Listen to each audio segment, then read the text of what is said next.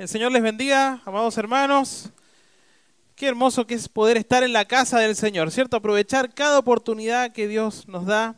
Es un regalo, es un regalo que tenemos de su parte y escuchar, como decíamos recién, tantas gratitudes. Eh, el Señor nos manda a tener un corazón agradecido, queridos hermanos. A nunca eh, olvidarnos de tantos detalles que tiene durante el día el Señor en nuestras vidas. ¿Sí? Así que bueno, estamos estudiando eh, lo que es toda la armadura de Dios y nos encontramos centrados en el libro de Efesios. Así que rápidamente vaya, abra su Biblia ahí en el libro de Efesios capítulo 6, porque allí es donde vamos a estar los siguientes minutos estudiando lo que el Señor tiene para nosotros en esta tarde, noche, ya. Y antes de leer su palabra, vamos a orar nuevamente. Señor amado, gracias por la oportunidad que tenemos de abrir tu palabra libremente. Gracias porque la podemos tener, apreciar, amar, aplicar en nuestras vidas. Señor, te pido poder ser tu heraldo en este momento y entregar la palabra que tú has dado, Señor. No quitar ni sacar nada, Señor. Padre Santo, que prepares, te he estado pidiendo para que prepares nuestros corazones. Lo hemos estado haciendo durante este culto y antes también, para que sea tu palabra la que hable en nuestras vidas y que podamos realmente aplicarla, vivirla, Señor, y compartirla. Gracias te doy en Cristo Jesús. Amén. Muy bien, y estamos en el libro de Efesios compartiendo entonces y esta hermosa epístola, esta carta que Pablo escribió allí a los creyentes de Éfeso, eh, mientras él la escribió, él se encontraba preso, ¿ya? Él estaba en prisión en ese momento y es por ello también que muchas de eh, las figuras que vamos a ver y que estamos viendo, eh, están relacionados con un soldado, porque mucho, durante mucho tiempo él inclusive estaba encadenado día y noche a un soldado. Entonces imagínense todos los detalles que pudo ver, apreciar, además de que él había, eh, era una persona muy estudiada y conocía mucho de esto desde cerca. Ahora, en, esta epístola, en esta carta de Pablo allí a los eh, creyentes de Éfeso, en ella va a explicar lo que significa ser parte del cuerpo de Cristo. ¿Usted lo entiende? ¿Usted entiende lo que significa ser parte del cuerpo de Cristo? Bueno, si usted no lo sabe bien, lea Efesios, ¿ya? Le dejo ese desafío. Recalca la importancia de la unidad que, debe, que, que tiene que haber en el cuerpo de Cristo. ¿Lo entendemos eso? Bueno, tenemos que vivir así, ¿ya? Y es por eso que estamos acá. Se ven, se hermosos desde aquí arriba siempre que los veo, queridos hermanos. Y también va a recalcar la importancia eh, de usar en la unidad del cuerpo de Cristo los dones que el Señor nos ha dado. Ahora, Pablo lo que está intentando hacer también aquí es fortalecer la fe de los hermanos. Y es por eso que estamos estudiando esto. Recién me estaba preguntando cómo nos vestimos cada uno para venir al templo. Pero la pregunta es, esta mañana, cuando usted se levantó, se vistió para salir a hacer sus cosas, ¿cierto? Pero se puso la armadura porque Satanás estaba esperándole para atacarle. Y es lo que estamos aprendiendo, cómo vestirnos de toda la armadura del Señor. Y, Pablo está haciendo esto, queriendo fortalecer la fe de los hermanos y quiere que tomen conciencia de que hay una lucha, de que hay un ataque del maligno. Debemos estar conscientes de todas estas cosas. Y por eso Pablo nos está indicando de que debemos estar conscientes de este ataque del maligno y que los cuales nosotros debemos combatir estos ataques con armas, escucha bien, espirituales. No es con psicología, no es con eh, lo que usted pueda llegar a saber o creer o intentar hacer. No, no, no. Es con las armas que Dios nos ha dado. No existen otras. Son las que Él nos ha dejado listos para que nosotros los tomemos. Y que con eso nosotros podamos salir día a día a esta batalla espiritual que aunque no la queramos ver, existe. Y hemos comenzado entonces a estudiar cómo debemos equiparnos para la batalla espiritual que los hijos de Dios tenemos cada día de nuestras vidas aquí en la tierra. ¿Escuchó bien eso? Cada día tenemos una batalla espiritual. No es que tenemos un break, no es que tenemos un descanso, un relax, no, no, no. Todos los días Satanás dice que está como león rugiente buscando a quien devorar, porque Satanás y sus eh, séquitos están organizados, ellos están atentos, ellos no descansan. Ellos día a día van a intentar hacernos caer, hacernos y alejarnos del plan que Dios tiene para nuestras vidas. Dice la palabra de Dios que Él está como león rugiente buscando a quien devorar. armando sus estrategias para actuar en contra de Dios. Y escuche bien esto, en contra de su iglesia. Usted sabe que desde el momento que usted recibe a Cristo como Salvador, el Señor nos hace parte de su iglesia. Usted y yo somos la iglesia del Señor. Pero hay un hay alguien, ¿sí? que es Satanás, con todo su ejército allí, intentando eh, hacernos eh, caer. Muchas veces hay quienes caen en un desequilibrio. ¿Y cuál es ese desequilibrio? Se van a alguno de los extremos. ¿Cuáles son esos extremos? ¿Sí? Uno de ellos es que eh, encuentran de que todo se centra en nuestras vidas alrededor del conflicto que hay con Satanás y las fuerzas demoníacas, ¿ya? Y que ese es el corazón, la vida del cristiano. Que por donde van tienen que andar buscando espíritus, donde van tienen que andar guerreando, donde... ¿Usted ha sido parte de algo de eso o conoce algo de eso? Que toda la reunión siempre, bueno, queridos hermanos, eso es un extremo. El otro extremo es aquellos que ignoran y que tratan de vivir la vida cristiana ignorando de que hay una lucha real. Hay una lucha real.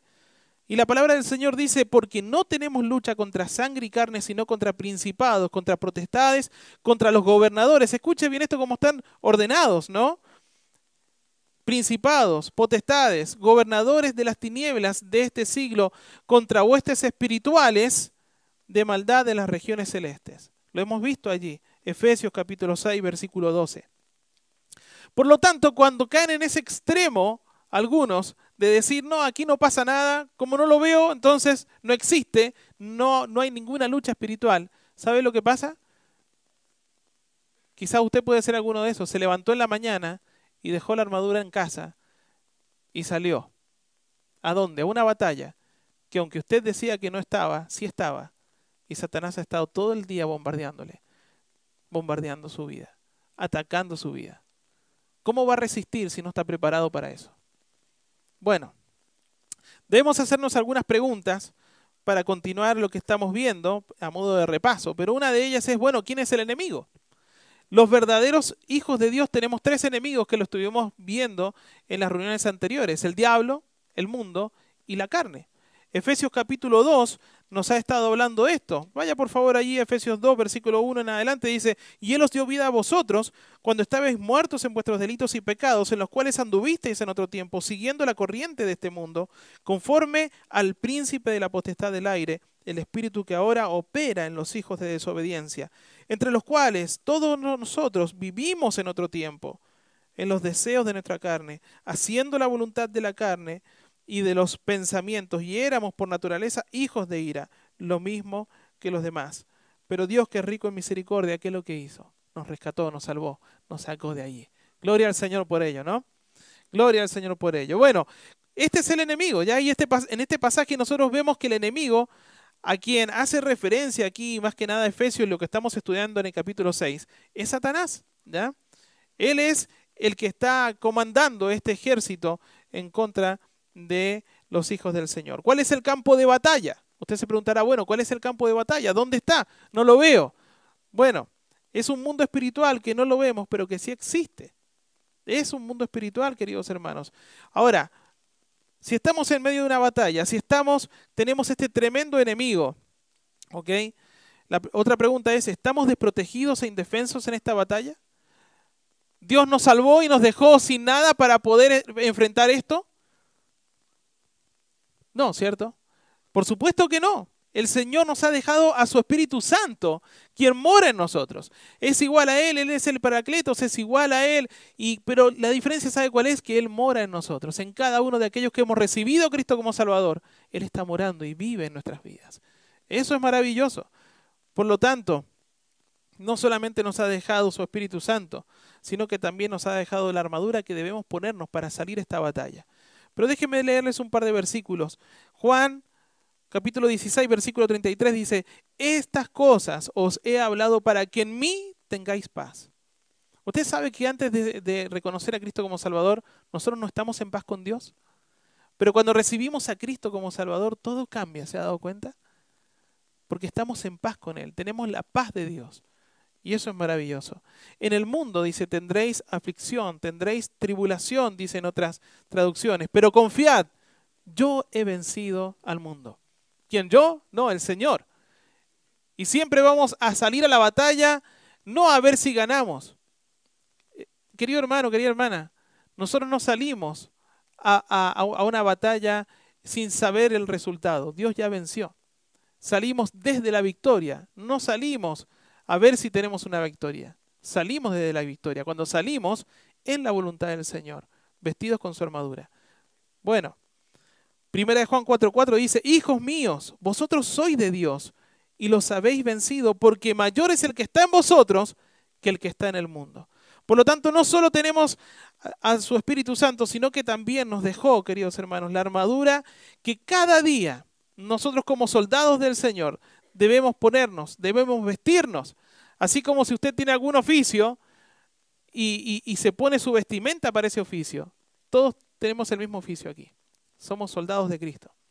Y para eso tenemos la armadura. Hemos aprendido también que nosotros, los creyentes, no somos fuertes en nosotros mismos. Pero cuando tomamos la armadura de Dios tenemos una oportunidad para resistir los ataques del enemigo y salir victoriosos en la batalla. Eso es solamente cuando nosotros nos sometemos al Señor. Y el verdadero Hijo de Dios no lucha con sus fuerzas. Entienda bien, no lucha usted con sus fuerzas, sino como nos dice el verso 10, aquí Efesios 6, versículo 10, dice, por lo demás, hermanos míos, fortaleceos en quién? En el Señor. ¿Y en cuál poder? Y en el poder de su fuerza. Allí es donde nosotros nos estamos fortaleciendo permanentemente. El versículo 11, el Señor nos ha mandado, léalo, vestidos de toda la armadura. Y si usted se va hasta el versículo 13, dice, por tanto, tomad toda la armadura. ¿Sabe qué? el Señor lo que nos está diciendo es, es de que nosotros nos pongamos toda la armadura, pero también está escrito de tal cual forma que dice vestidos de toda la armadura, pero en ningún lado dice que nos tenemos que sacar la armadura. ¿Se ha dado cuenta? Tenemos que estar las 24 horas del día con la armadura puesta, porque en cualquier momento el enemigo que está como león rugiente, buscando a quien devorar, nos va a atacar. Por eso el Señor nos manda a ponernos de la armadura y a dejarla puesta en forma permanente. Satanás no dejará de buscar la ocasión, queridos hermanos. Por eso tenemos que hacer lo que estaban haciendo allí cuando estaban reconstruyendo el pueblo del Señor, los muros. En Nehemías capítulo 4, versículo 17 dice, los que edificaban en el muro, los que acarreaban, los que cargaban, con una mano trabajaban en la obra y en la otra tenían la espada. Velad y orad Estad siempre atento. Usted lo va a encontrar muchas veces esto en la palabra del Señor. No nos podemos descuidar. No podemos andar en este extremo como que nada sucediera. En ese momento, usted va a ser presa fácil. Y yo también. El miércoles pasado también aprendimos que el día malo, más bien, cuando habla aquí la palabra del Señor con respecto al día malo, no es un día, sino que más bien es una etapa de tiempo, de pruebas, y la verdad es que a veces esa etapa de prueba es muy larga, muchas veces. Y comenzamos a ver las dos primeras partes de la armadura que debemos ponernos. ¿Y cuáles eran? Versículo 14. La verdad funciona como el cinturón. Fíjese, estad pues firmes, ceñidos vuestros lomos con la verdad y vestidos con la coraza de justicia. Y lo primero que vimos allí es que la verdad funciona como el cinturón y estuvimos hablando con respecto a ello. Y también el versículo 14 nos estaba mencionando que la justicia funciona como la coraza, la coraza que cubre todos los órganos vitales del soldado. Es como lo que eh, el otro día pensaba, porque eh, había enseñado hace un tiempo a los jóvenes, y les decía, si hubiese escrito Pablo ahora los Efesios, le hubiese dicho, en vez de una vestimenta de soldado romano, le hubiese dicho, vístanse como Iron Man, ¿ya? Porque tiene todas las, cosas ya y con el escudo de Capitán América. Pero allí él tenía, eh, tenía el ejemplo de los soldados. Queridos hermanos, allí el cinturón, el cinturón, ¿cierto? Que era para ceñir la vestimenta del guerrero para que en el momento de la batalla no fuera un estorbo. Bueno, nosotros tenemos que sujetarnos a la verdad, hablar con la verdad, pensar la verdad, poner en nuestra vida la verdad siempre por delante. Siempre, queridos hermanos. Y la coraza de justicia es la justicia de Dios en nuestras vidas. Ahora, lo que vamos a hacer es continuar con las demás partes de la armadura, que debemos ponernos. Cada una de ellas, escuche bien esto, cada una de ellas son fundamentales y forman toda la armadura. Toda la armadura. ¿Ya? Ahora Pablo, luego de resaltar entonces lo que nos estaba indicando en el versículo 14 con respecto a lo que es eh, el, el cinturón, lo que es la coraza, va a llevar la atención hacia el calzado del soldado.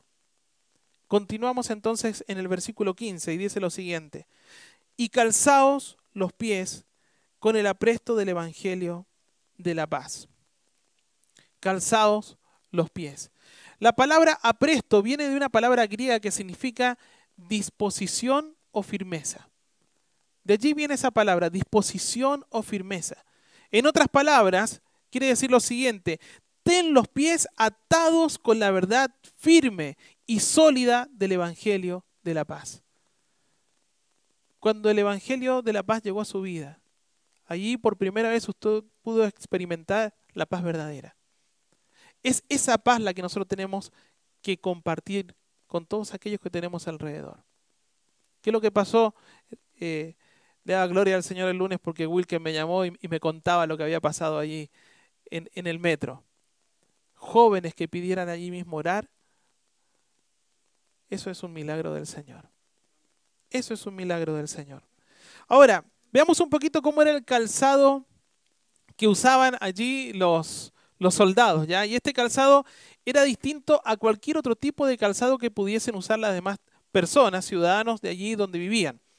Eh, por ejemplo, los civiles usaban unos zapatos que eran de cuero suave, ¿ya? Unos 16 horas, no.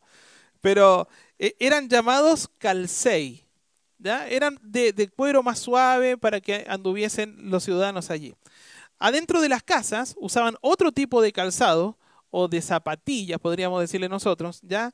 Que se llamaba soleae, ¿ya? Soleae. Y los soldados, sin embargo, usaban unas sandalias militares que eran sandalias pero que se ataban hacia arriba, lo cual le daba mucha firmeza y ayudaban, es como los, que han jugado básquet, saben de que uno tiene que utilizar un tipo de zapatilla especial para uno no doblarse los tobillos. Bueno, ellos tenían una zapatilla muy, eh, unas sandalias militares muy especiales y la llamaban de la siguiente forma, caliga, no caluga. ¿Ya? Es lo mismo que caluga, pero caliga. O caligae, que sería en plural. ¿Y qué, qué lo que eran? Estas eran mitad botas y mitad sandalias. Ahora, ¿cómo estaban diseñadas? Estaban diseñadas de una forma muy especial para calzar y ajustarse perfectamente a los pies del soldado. Y las suelas, escuche bien esto, porque esto es muy interesante, estaban hechas de varias capas de cuero unidas con tachuelas.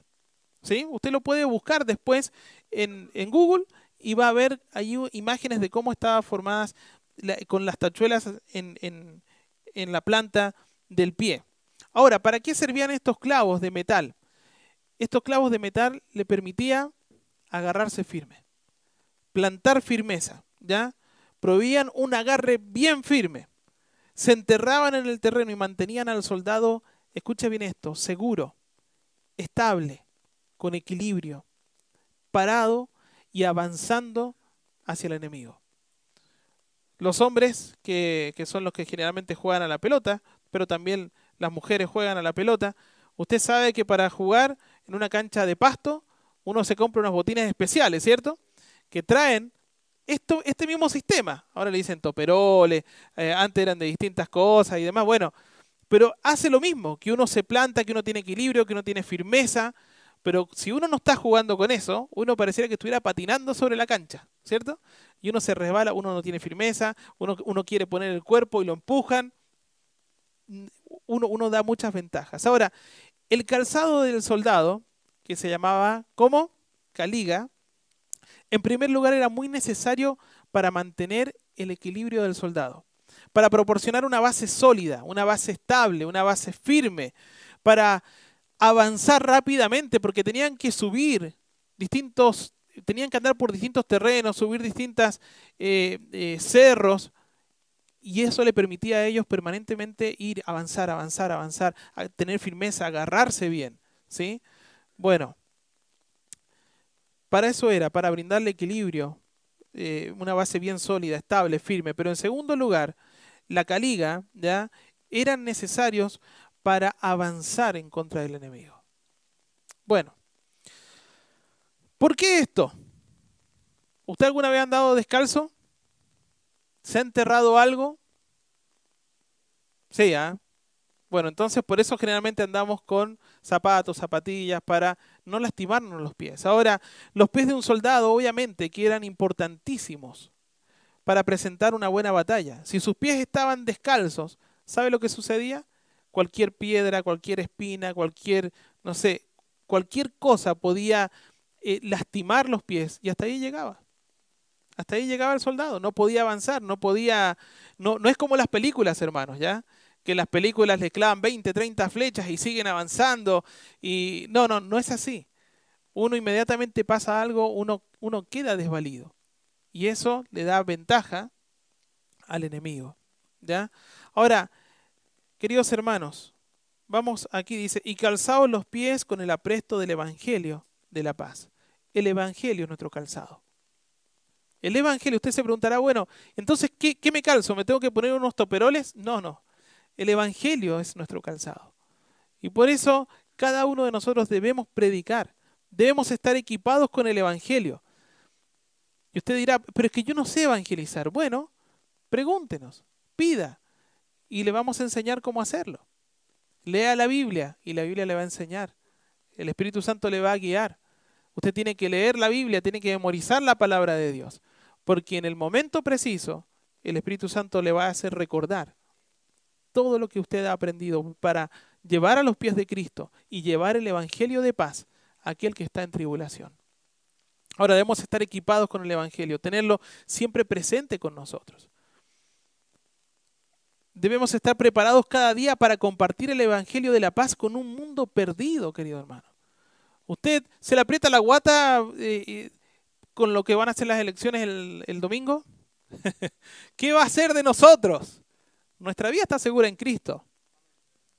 Y nosotros somos ciudadanos no de acá, somos ciudadanos del cielo y nuestra patria es en el cielo. Obviamente que tenemos que orar por nuestro país, pero querido hermano, querida hermana, ¿sabe qué? Hay algo más, más importante, que es la vida de cada una de las personas que están a nuestro alrededor. ¿Cuánta familia está perdida? ¿Con cuántas personas usted ha compartido en lo que va del domingo hasta ahora? Hoy me estaba cortando el pelito porque estaba chascón y, le digo al peluquero, ¿cómo estás tú? ¿Puedo orar por algo? Uh, solamente faltó eso, bastó eso para que me contara cosas. Sí, necesito que ores por mí, no estoy bien. Y bueno, y una conversación que tuvimos él y yo. Pero querido hermano, siempre a donde vaya, comparta el Evangelio. No deje de hablar del Señor, no deje de hacerlo.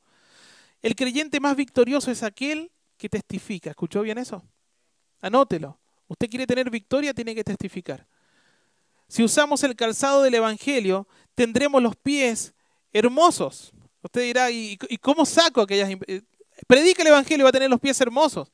Como lo que dice la palabra del Señor en Isaías 52, 7 dice, cuán hermosos son los pies sobre los montes, los pies del que trae alegres nuevas, del que anuncia de la paz del que trae nuevas del bien, del que publica salvación, del que dice Sión, tu Dios reina. Romanos 10:15. ¿Y cómo predicarán si no fueran enviados? ¿Cómo está escrito? Cuán hermosos son los pies de los que anuncian la paz, de los que anuncian buenas nuevas. Satanás, hermanos, ha declarado la guerra, pero tú y yo somos embajadores de la paz. Segunda de Corintios, capítulo 5, vaya allí, busquémoslo. Segunda de Corintios capítulo 5. Versículo 18 en adelante dice lo siguiente. Y todo esto proviene de Dios, quien nos reconcilió consigo mismo por Cristo y nos dio el ministerio de la reconciliación. Primero Él nos reconcilió. Él nos hizo estar en paz con el Señor, tener su paz. Pero ¿sabe qué? Ahora es nuestra labor de llevar esa paz aquellos que nos rodean. Fíjese cómo continúa. Que Dios estaba en Cristo reconciliando consigo al mundo, no tomándoles en cuenta a los hombres sus pecados, y nos encargó a nosotros, subrayelo eso, y nos encargó a nosotros la palabra de reconciliación. Ese es el encargo que el Señor nos ha dado. Siempre vamos a estar indicando, bueno, ¿cuál es nuestra misión aquí en la tierra? Predicar el Evangelio. Eso es lo que tenemos que hacer, darle la gloria al Señor y predicar el Evangelio, este mensaje de reconciliación, de paz que tantos y tantos necesitan. Pero es que ahora nadie quiere escuchar de Dios, pero si usted no habla, ¿cómo van a escuchar? Si no, si no compartimos el Evangelio y nos centramos solamente en un ambiente cómodo como este, en la iglesia, aquí todos somos valientes para hablar por el Señor, pero afuera es allí donde está la batalla, es allí donde está la guerra, es allí donde nosotros tenemos que salir y predicar el Evangelio. Satanás ha declarado esa guerra y nosotros no nos podemos quedar con los brazos cruzados, con la armadura puesta de lado, pensando que estamos de vacaciones aquí. Como ejemplo final, queridos hermanos, y tomándome un poquito de lo que iban a ser los partidos de, fútbol, ¿ya? Eh, poniendo un ejemplo, ¿ya? Eh, quiero mencionar cuál es la diferencia entre un hincha, un hincha y un jugador. ¿Usted sabe cuál es la diferencia? Mire, si usted los ve, puede encontrarlos igualitos. Ya ustedes nos ven a nosotros y dicen, bueno, tiene todo acá en la iglesia los varones tenemos físico deportista. No, no es así, pero imaginémonos que sí. Pero el mismo físico, algunos ya lo tienen bien hinchadito el físico, pero el, mismo físico, tenemos la misma polera, nos compramos la misma polera, eh, tenemos las mismas medias, eh, nos podemos parecer mucho, pero ¿sabe cuál es la diferencia entre un hincha y un jugador? Es que el jugador está ahí en la cancha con los botines puestos. Pero nunca he ido a ningún estadio, ¿ya? Literalmente nunca he ido a un estadio, solamente una vez. Pero nunca de los hinchas, si usted se da cuenta, nunca van con los botines puestos, ¿se ha dado cuenta? ¿Quién va a ver ayer a Chile con los botines puestos? Nadie. Es Nacho. ¿Ya? Miren, he, conocido muchos hinchas, pero todos van con zapatillas, con algo cómodo allí, pero nunca con, unos zapatos con los toperoles. Porque las gradas de cemento de, o, como sean se resbalan, se caen. Pero el único que tiene puesto los pies es el jugador que está en la cancha. Esa es una gran diferencia. ¿Y sabe por qué? Porque el jugador que está en la cancha, que está allí, pateando bien, pateando mal, como sea, está en la cancha. Y él necesita tener equilibrio, necesita tener firmeza, él necesita avanzar. Ahora, quiero invitarte a que te mire los pies. Por favor, no se saquen los zapatos. Pero este es el momento en que tú puedas mirar tus pies. Si estás proclamando el mensaje de salvación, de paz, que como embajadores de Cristo estamos llamados a llevar. Significa que estás si, tú miras tus pies y dices, sí, yo estoy predicando, sí, yo estoy llevando el Evangelio de la paz, ¿sabes lo que significa que tienes los zapatos puestos? Significa que no estás en la grada mirando y criticando desde afuera cómo deberían haber hecho la jugada. Es que le predicó mal, debería haber usado este texto bíblico. Él lo hizo. ¿Estás con los zapatos puestos? ¿Estás ahí en la cancha? Eso es lo que el Señor te salvó, no para que estés en la grada mirando y observando, sino para que estés jugando. El Señor no tiene espectadores. Todos tenemos que estar ahí en la cancha.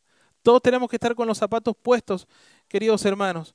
¿Ya? Con tus pies protegidos, con tus pies firmes y listos contra los ataques del enemigo. Pero si estás descalzo, es porque aún te encuentras como un espectador mirando desde la tribuna, sin firmeza, expuesto a los ataques. Y déjame decirte una cosa más, y en desobediencia. Porque el Señor claramente nos dice, que el que me ama hace mi voluntad.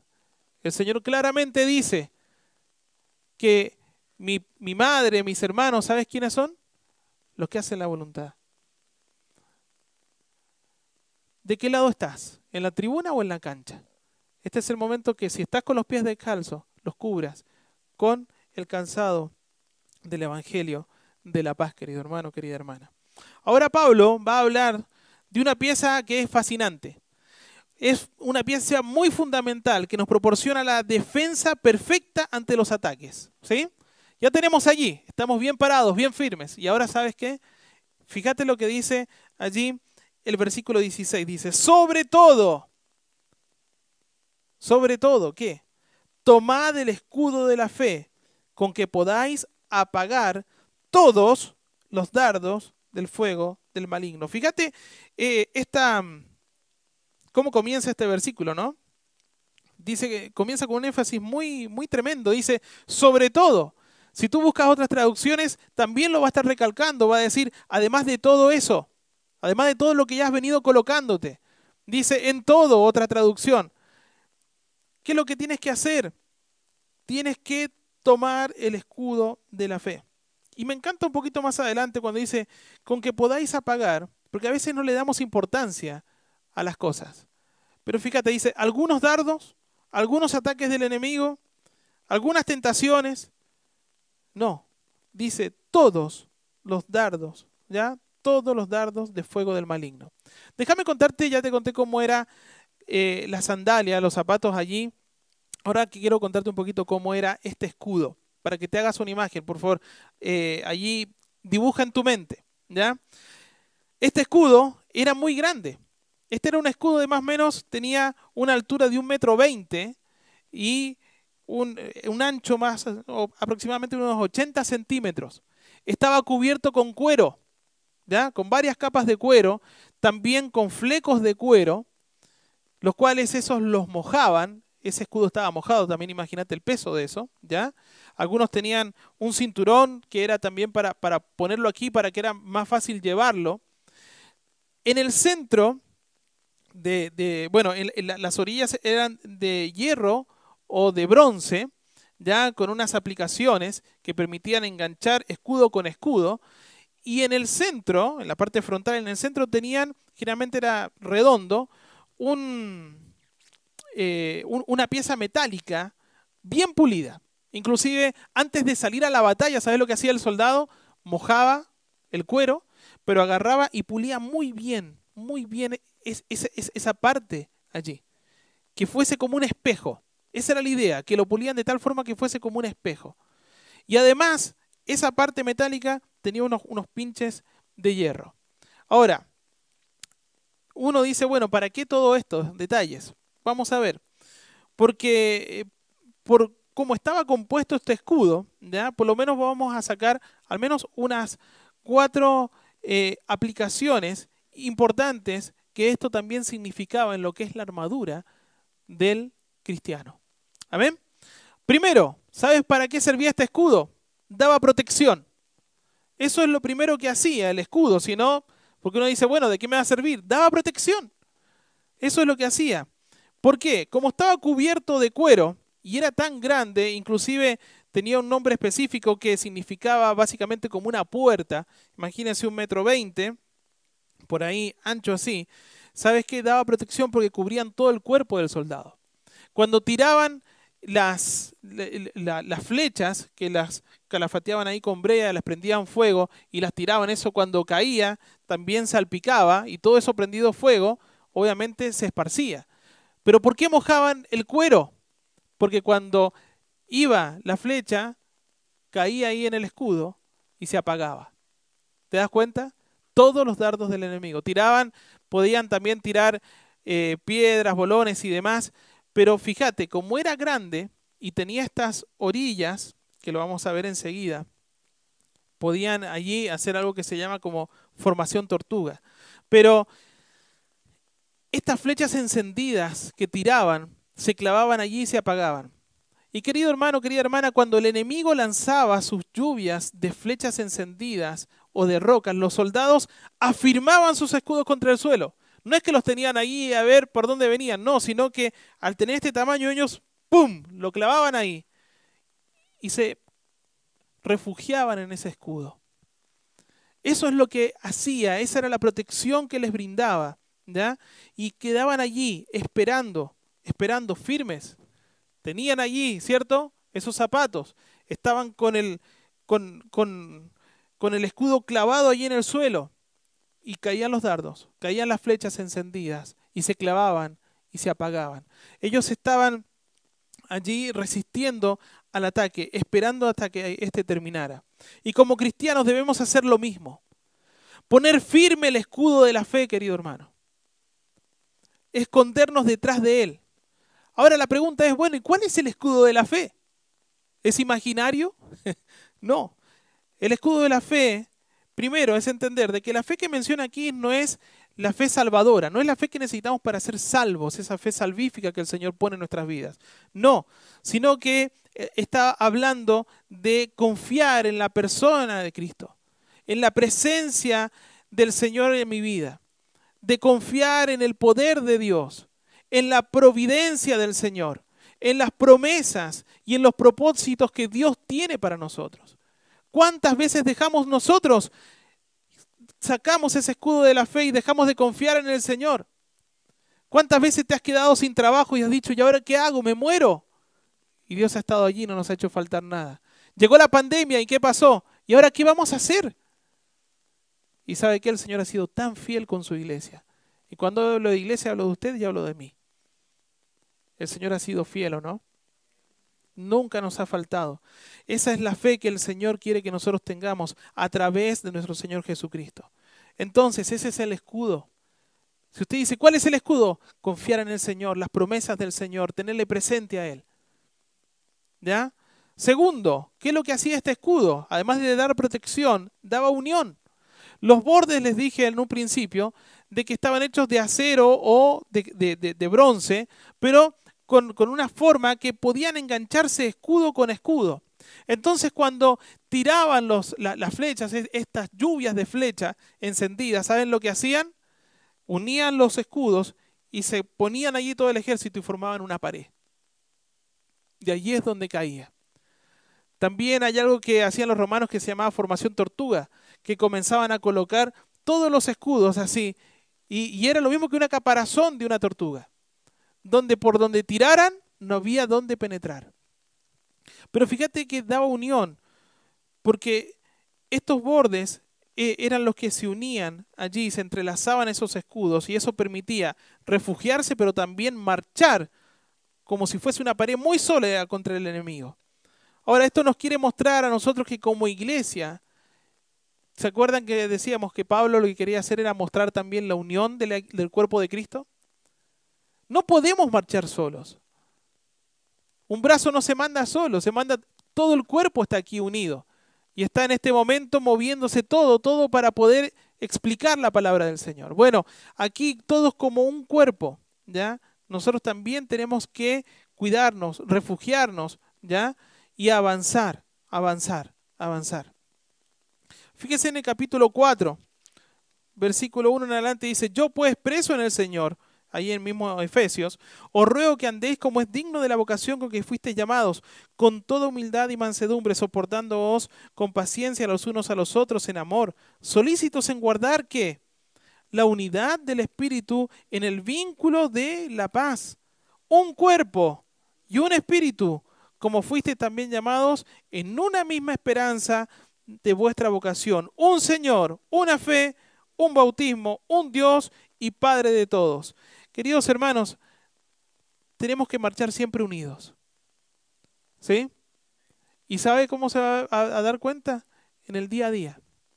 En cómo usted está preocupado de su hermano. No solamente cuando tiene una necesidad quizás material, sino en el orar unos por los otros. En la reunión de oración se ve mucho esto.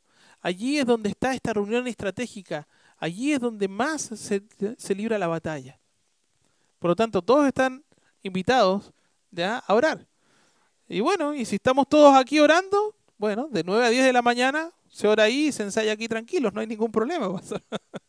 Pero hermanos, no se trata de que el grupo de oración sean 3, 4, 5, cuando somos 200. Allí tenemos que estar todos. Ahora, daba protección, daba unión y sabe que también daba luz. Dijimos que el escudo pulían acá algo redondo, que funcionara como un tipo de espejo, porque ¿sabe lo que hacían? Esta pared, después de que estaba unida esta pared, de todos los soldados, iban avanzando, iban avanzando. Y el sol se reflejaba allí. ¿Y sabe lo que hacía? Encandilaba el ejército que tenía delante. ¿Usted lo han encandilado alguna vez? Es molestoso, ¿cierto? Uno comienza a esquivar. Eso es lo que hace la luz de Cristo en medio de las tinieblas. Eso es lo que hace la luz de Cristo en su vida también. Cuando la luz comienza a, brillar en nuestras vidas, las tinieblas se van disipando, queridos hermanos. Nosotros debemos reflejar la luz de Cristo a este mundo cubierto de tinieblas. Y en el capítulo 5, estamos allí todo en Efesios 5, 8 dice, porque en otro tiempo erais tinieblas, mas ahora sois luz en el Señor, andad como hijos de luz. Amén. Y también daba ataque, daba ataque porque iba avanzando iba avanzando eh, allí todo este ejército y con esas puntas, allí lo primero que podían hacer ellos era enganchaban al, otro ejército y allí después ya viene lo que es la espada. Bueno, ahora un soldado de Cristo estará siempre listo para presentar defensa con el escudo de la fe, amados hermanos. La fe es un arma defensiva que nos protege de los dardos de fuego de Satanás. Esos dardos de fuego que nos lanza al corazón, a la mente, pretendiendo robarnos el gozo, quitarnos del plan que Dios tiene trazado para nosotros, haciendo que nuestra vida sea desperdiciada mientras el diablo va ganando terreno. ¿Cuántas veces usted ha retrocedido? Cuando usted retrocede significa que él avanza. Por eso es la fe en Dios en sus promesas, su poder, su provisión, su protección la que apagará esos dardos. Es esa fe en el Señor la que va a apagar esos dardos cuando se claven allí en ese escudo. De lo contrario, se va a encender un fuego de pecado en nuestras vidas, llevándonos a desobedecer a Dios. Usted nunca salga sin la armadura del Señor. Como verdaderos cristianos debemos andar siempre por fe y usar el escudo de la fe, queridos hermanos. Entonces ya hemos visto, esta mañana ya aprendió, se puso el cinturón para que la, la, ropa del soldado no moleste, de la verdad, andado en verdad, ¿sí? se puso la coraza de justicia, se puso las sandalias bien firmes para estar allí plantados de la palabra del Señor, de llevar el mensaje de salvación. Está usando la fe puesta en el Señor, en sus promesas, en que Él está con usted y nunca le va a dejar como escudo. Porque, una vez más, fíjese, versículo 11, hacia el final del versículo dice, estad firmes contra las acechanzas del diablo. Versículo 13, al final, usted lo puede subrayar, dice, estad firmes. Versículo 14 dice, estad pues firmes. El Señor no le está diciendo si usted quiere, hágalo. Le está diciendo tienes que hacerlo. Y, en el versículo 16, como leímos hace rato, dice, sobre todo tomad el escudo de la fe con que podáis apagar todos los dardos de fuego del maligno. Dios nos ha salvado y nuestra salvación está segura en Cristo. Amén. Ya no somos ignorantes de que día a día estaremos en una batalla. Ahora usted es consciente de esto. Mañana y ahora, cuando salgamos de aquí, vamos a estar en una batalla. Y quizás usted está batallando en su vientre, en su corazón en este momento, donde el adversario, el diablo, permanentemente está maquinando, atento al menor descuido o paso en falso que demos para devorarnos. Es por ello que el Señor, por medio de los escritos de Pablo a los a los Efesios, nos da la instrucción clara de ponernos la armadura que nos dejó para que usemos en forma permanente dice, pone, no saca, lo tiene que usar en forma permanente. Él nos reclutó para su ejército y como soldados del Señor no peleamos por la victoria. No, no peleamos por la victoria, sino desde la victoria, porque Cristo ya venció, querido hermano. Nuestro comandante en jefe Cristo nos ha dicho que debemos usar toda la armadura. No podemos omitir ninguna parte de esta, ya que Satanás siempre va a buscar alguna área descubierta para atacarnos siempre va a estar buscando ese, ese flanco que usted se descuidó para atacarlo allí. Unas preguntas para terminar que me gustaría que usted pueda hacerse. Primero, hoy, ¿estás con los zapatos del Evangelio puestos en la cancha o estás mirando desde la tribuna? ¿Tienes listo tu escudo de la fe para resistir los dardos del enemigo? ¿Están esos bordes del escudo preparados para unirte con tus hermanos? Con tus compañeros de milicia y juntos como uno luchar? ¿Tienes pulido tu escudo que refleje la luz del Evangelio en medio de la oscuridad de este mundo? ¿Estás reflejando a Cristo? Oremos. Señor amado, gracias por este tiempo. Gracias Señor porque sabemos de que no estamos solos. Tu Espíritu Santo mora y vive en cada creyente. Pero si hay alguien aquí que aún no te conoce y no te ha aceptado como Salvador, es importante que lo haga, porque la armadura es para el cristiano, es para aquel que ya te conoce. Todo esto es después de haberte recibido como Salvador, no antes. La armadura uno la coloca cuando ya está reclutado dentro del ejército. Si hay alguien en esta tarde noche que aún no tiene a Cristo como Salvador, déjame decirte que este mensaje del Evangelio de la paz, de reconciliación con Dios, Él está en este momento invitándote a que puedas reconciliar tu vida con Él. El pecado que mora en nosotros nos separa absoluta y completamente de Dios. Él es santo y no cohabita con el pecado pero envió a su Hijo Cristo Jesús a morir y a resucitar para darte vida. Por eso te invito a que puedas recibir a Cristo como Salvador. A que digas, Señor, he estado mirando todo esto desde la tribuna, pero ni siquiera entendía qué es lo que se estaba jugando allí. Hoy entiendo que soy un pecador y que te necesito como mi Salvador. Y te recibo en este momento para poder tener esa armadura también que tú me has dejado. Habrá alguien que en este momento diga, Señor, yo te acepto como Salvador. Levanta tu mano y bájala solamente para poder orar por ti. Habrá alguien en esta tarde que quiere pasar, como leímos recién, de las tinieblas a la luz. Estamos muertos en nuestros delitos y pecados, dice la palabra del Señor. Pero el Señor quiere darte vida y quiere dártela en abundancia. Habrá alguien aquí dentro del templo que diga, Señor, yo te recibo como Salvador, levanta tu mano y bájala. Y si no, es porque ya has tomado esta decisión. Pero quiero preguntarte una vez más, ¿dónde estás? ¿Estás mirando desde la banca? Dios no tiene banca. Dios te salvó y te rescató para que estés allí, con los zapatos puestos, con la armadura puesta. Ocupa la fe, el escudo de la fe, porque ese escudo es el que va a pagar todos los dardos que Satanás te tire todos los días. Va a querer robar la paz, quitarte el gozo, sacarte de la carrera, dejar y evitar de que ya no te puede quitar la salvación, pero sí puede hacer de que tú no cumplas el plan que Dios tenía trazado para tu vida. Quizás este es el momento en el cual tú digas, yo voy a ser obediente al Señor. Gracias te doy por tu palabra, bendito Padre. Sigue hablando nuestras vidas. Gracias por el privilegio de ser tus hijos y porque no estamos solos tú estás con nosotros. Si tú estás contra, con nosotros, ¿quién contra nosotros, Señor? No vamos con nuestras fuerzas, sino con las tuyas. En el nombre de Cristo Jesús. Amén.